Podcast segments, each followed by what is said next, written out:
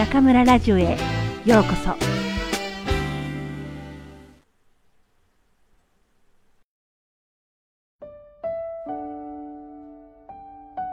与えるスケール。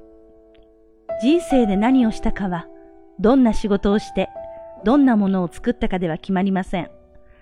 大切なのはどれだけ人に与えたかということ。与えると言ってもものではないと思います。生きていくための知恵、心安らぐ方法、新しいものの見方、こういったことをたくさん見つけ、たくさんの人に分け与えることができたら、自分も幸せになれると思うのです。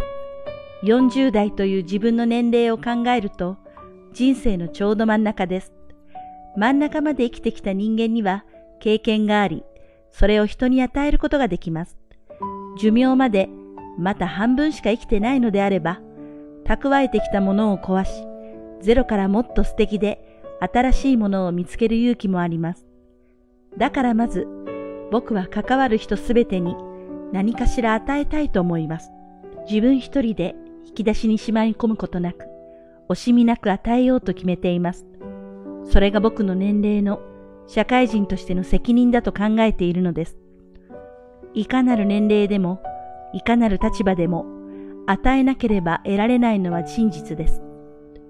会社は自分が成長するために何をしてくれるのだろう。国は社会を良くするために何をしてくれるのだろう。こうしてじっと待ち、くださいと要求ばかりしても何一つ得られません。まず自分から与えれば必ず何か返ってきます。自分には何も与えられるものなどない。と悩むことはありません。誰でも何かしら与えられるものは持っているはずで、まずはそれが何かを見つけましょう。生きる知恵はわからなくても、人を笑わせ、心和ませることができるなら、それを与えましょう。すべてを素直に懸命にやり、初々しさを与えましょう。それができるようになったら、目の前の人だけを笑わせるのか、世の中のみんなを笑わせるのか、スケールを考えましょう。与えるスケールを大きくすれば、返ってくるものも大きくなります。もしかすると、それが成長ということかもしれません。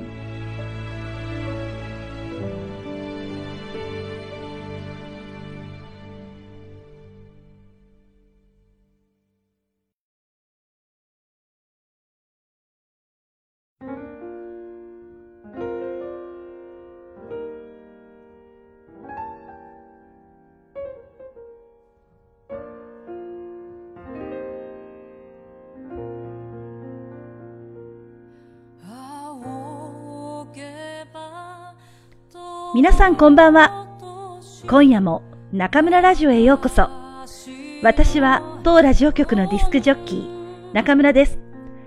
皆さん、今日は9月9日。では明日は何の日でしょう？はい、そうです。教師の日です。では、皆さんはこの教師説がどのように制定されたかご存知でしょうか？困った時には、百度知道。ちょっと調べてみました。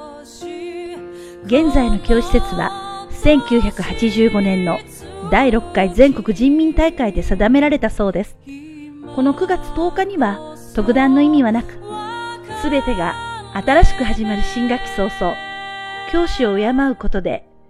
教師教好、学生学好の良い学習環境を作っていこうという狙いがあるようです。大陸では10日の教師の日も、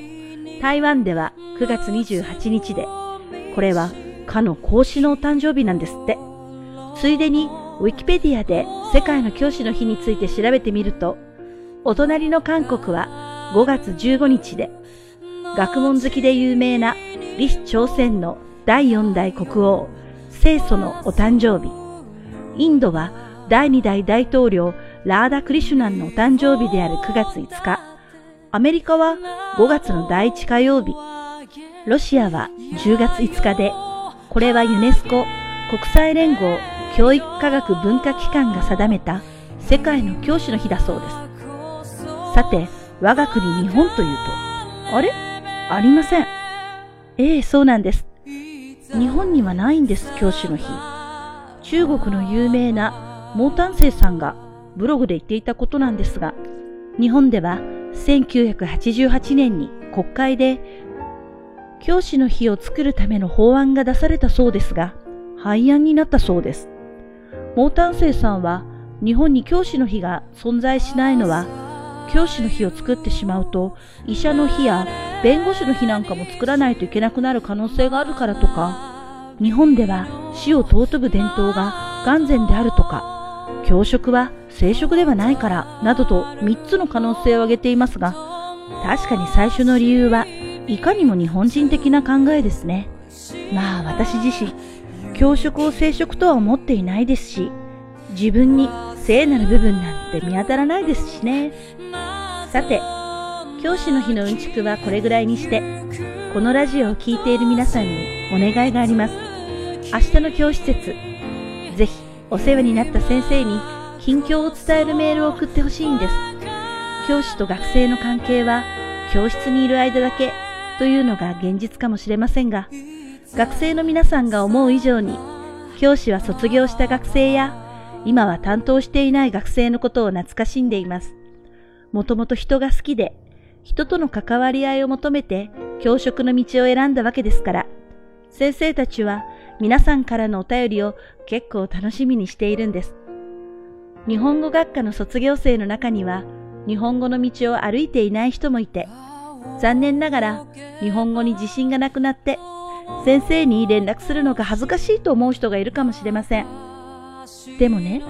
私は学生に日本語だけを教えてきたつもりはありません。いいこと、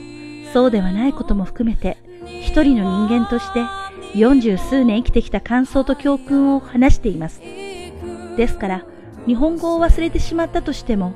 君は中村から受け取った何かは覚えているでしょう？それだけで、君はずっと私の可愛い教え子なんですよ。本日の朗読のテーマ、与えるスケールでも言っていますが、人生で大切なのはどれだけ人に与えたかということ。皆さんも多くの先生からいろいろなものを受け取っているはずです。反面教師という言葉もあるくらいですから、中にはどうしようもない先生もいたでしょう。私にもいましたよ、こういう先生。でも、自分はこんな先生にはならないぞって思うきっかけになったわけですから、やはり与えられたものがあったわけです。皆さんがご家族やご親戚以外で最も早く、最も深く知り合う人は先生です。先生は先に生きると書きます。十数年皆さんに様々なことを有形無形で教えてくれた人生の先輩です。先生だってごく普通の人間ですから、時には調子が悪かったり、教職が嫌いになったり、他の職業が羨ましくなったりしちゃいます。若いうちは理想に燃えていても、おじさんおばさんになるにつれ、そのパワーが落ちてきたり、学生とのジェネレーションギャップを感じて寂しくなったりして、だんだん熱い先生もぬるくなって、悪くすると冷たい先生になってしまうんです。そんなお疲れ気味の先生たちも、明日可愛い教え子の皆さんから、先生、お元気ですか？私は頑張っていますってメールをもらったら、きっと体中にエネルギーが復活して、あさってからもっといい授業ができるのではないかと思うんです。皆さん、ぜひ明日は全国の先生たちに熱いパワーを与えてください。明日はどんな嬉しいお便りが届くかしら。それでは皆さん、次回またここでお会いしましょう。おやすみなさい。